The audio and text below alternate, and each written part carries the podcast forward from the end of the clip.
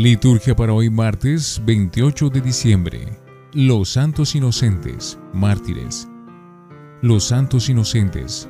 El día de hoy se conmemora a los niños inocentes que el cruel Herodes mandó matar. El mismo evangelista San Mateo afirmará que en ese día se cumplió lo que había avisado el profeta Jeremías. Un griterío se oye en Ramá, cerca de Belén.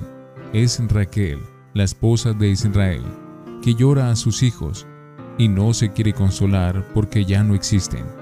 Jeremías 31:15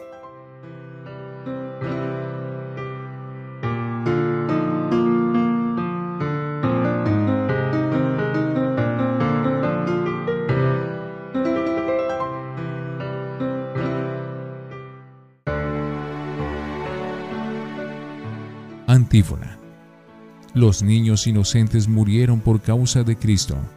Ellos siguen al Cordero Inmaculado y dicen siempre, Gloria a ti Señor Jesús. Gloria a Dios en el cielo y en la tierra paz a los hombres que ama el Señor. Por tu inmensa gloria te alabamos, te bendecimos, te adoramos, te glorificamos. Te damos gracias Señor Dios Rey Celestial, Dios Padre Todopoderoso, Señor, Hijo único Jesucristo. Señor Dios, Cordero de Dios, Hijo del Padre. Tú que quitas el pecado del mundo, ten piedad de nosotros. Tú que quitas el pecado del mundo, atiende nuestra súplica. Tú que estás sentado a la derecha del Padre, ten piedad de nosotros. Porque solo tú eres santo, solo tú Señor, solo tú Altísimo Jesucristo con el Espíritu Santo, en la gloria de Dios Padre. Amén. Oremos. Oh Dios, cuya gloria confesaron en este día los mártires inocentes, no con palabras, sino con su muerte. Haz que nuestro conducto sea testimonio de la fe que proclamamos con los labios.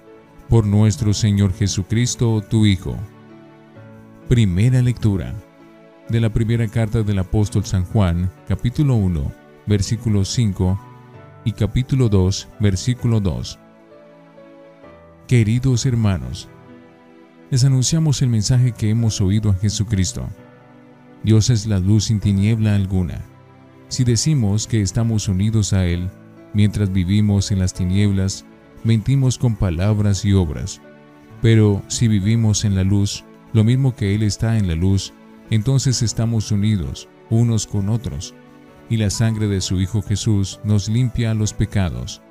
Si decimos que no hemos pecado, nos engañamos y no somos sinceros. Pero si confesamos nuestros pecados, Él, que es fiel y justo, nos perdonará los pecados y nos limpiará de toda injusticia. Si decimos que no hemos pecado, lo hacemos mentiroso y no poseemos su palabra. Hijos míos, les escribo esto para que no pequen. Pero si alguno peca, tenemos a uno que abogue ante el Padre, a Jesucristo, el justo. Él es víctima de propiciación por nuestros pecados, no solo por los nuestros, sino también por los del mundo entero. Palabra de Dios. Te alabamos, Señor. Salmo 123. Hemos salvado la vida como un pájaro de la trampa del cazador si el Señor no hubiera estado de nuestra parte, cuando nos asaltaban los hombres, nos habrían tragado vivos, tanto ardía su ira contra nosotros. Hemos salvado la vida como un pájaro de la trampa del cazador. Nos habrían arrollado las aguas, llegándonos el torrente hasta el cuello. Nos habrían llegado hasta el cuello las aguas espumantes. Hemos salvado la vida como un pájaro de la trampa del Señor. La trampa se rompió y escapamos. Nuestro auxilio es el nombre del Señor que hizo el cielo y la tierra. Hemos salvado la vida como un pájaro de la trampa del cazador. Aleluya, aleluya, aleluya. A ti, oh Dios, te alabamos. A ti, Señor, te reconocemos. A ti te ensalza el blanco ejército de los mártires. Aleluya, aleluya, aleluya. Del Santo Evangelio, según San Mateo, capítulo 2, versículos 13 al 18. Cuando se marcharon los magos, el ángel del Señor se apareció en sueños a José y le dijo, Levántate, coge al niño y a su madre y huye a Egipto. Quédate allí hasta que yo te avise, porque Herodes va a buscar al niño para matarlo. José se levantó, cogió al niño y a su madre de noche, se fue a Egipto y se quedó hasta la muerte de Herodes. Así se cumplió lo que dijo el Señor por el profeta. Llamé a mi hijo para que saliera de Egipto. Al verse burlado por los magos, Herodes montó en cólera y mandó matar a todos los niños de dos años para abajo en Belén y sus alrededores, calculando el tiempo por lo que había averiguado de los magos. Entonces se cumplió el oráculo del profeta Jeremías. Un grito se oye en Ramá, llanto y lamentos grandes. Es Raquel que llora por sus hijos y rehúsa el consuelo, porque ya no viven. Palabra del Señor. Gloria a ti, Señor Jesús. Oremos. Recibe, Señor, la devota ofrenda de tus siervos y purifícanos con amor, por tus misterios, que son salvación también para los que no lo saben, por Jesucristo nuestro Señor. Antífona. Estos son los rescatados como primicias de la humanidad para Dios y para el Cordero ellos son el cortejo del Cordero donde quiera que vaya. Oración después de la comunión. Concede, Señor, la abundancia de la salvación a los fieles que participan de la Eucaristía en la festividad en que, por el nacimiento de tu Hijo, obtuvieron la corona de la gracia celestial aquellos que aún no lo confesaban con palabras. Por Jesucristo nuestro Señor. Lección Divina. Oremos. Dios mío, creo en ti, confío en tu bondad y en tu misericordia. Guía este momento de meditación porque sabes que soy débil y fácilmente me hago sordo a tu voz. Amén. Lectura. En clave de historia de salvación. En la liturgia de hoy aparece el tercer testimonio en favor de Cristo el Dios humanado.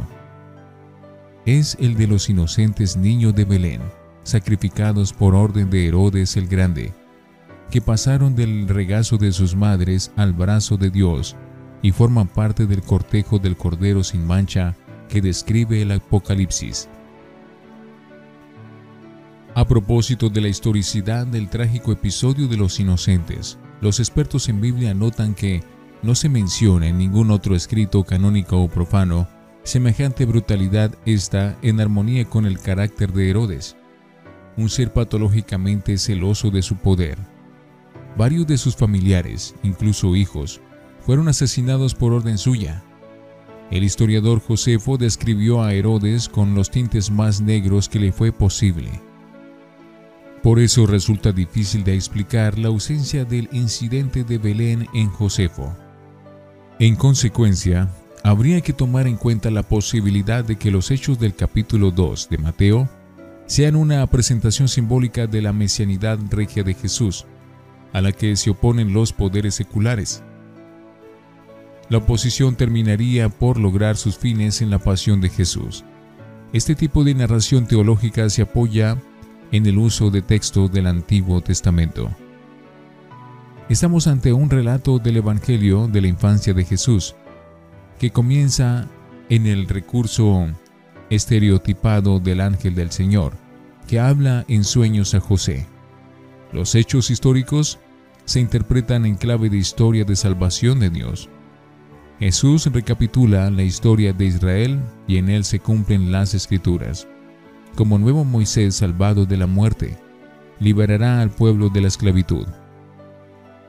Hay un paralelismo latente entre los primogénitos hebreos sacrificados por el faraón de Egipto y los niños de Belén asesinados por orden de Herodes, entre el destierro de los israelitas que lamenta el profeta Jeremías en boca de Raquel, la esposa de Jacob, cuyos hijos errantes hubieron de emigrar acosados por el hambre y el exilio de la Sagrada Familia Egipto. Entre el éxodo de los israelitas de la esclavitud egipcia y la vuelta de Jesús, María y José a su tierra de Nazaret.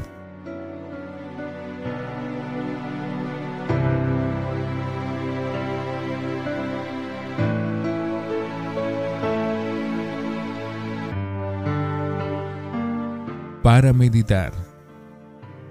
Persecución y testimonio. Más todavía, los inocentes de Belén remiten al Cordero Inocente que tomó sobre sí los pecados del mundo en su largo camino hacia la cruz del Gólgota, y son un símbolo también de tantas víctimas inocentes sacrificadas por diversos medios. Terrorismo, guerras, prácticas abortivas.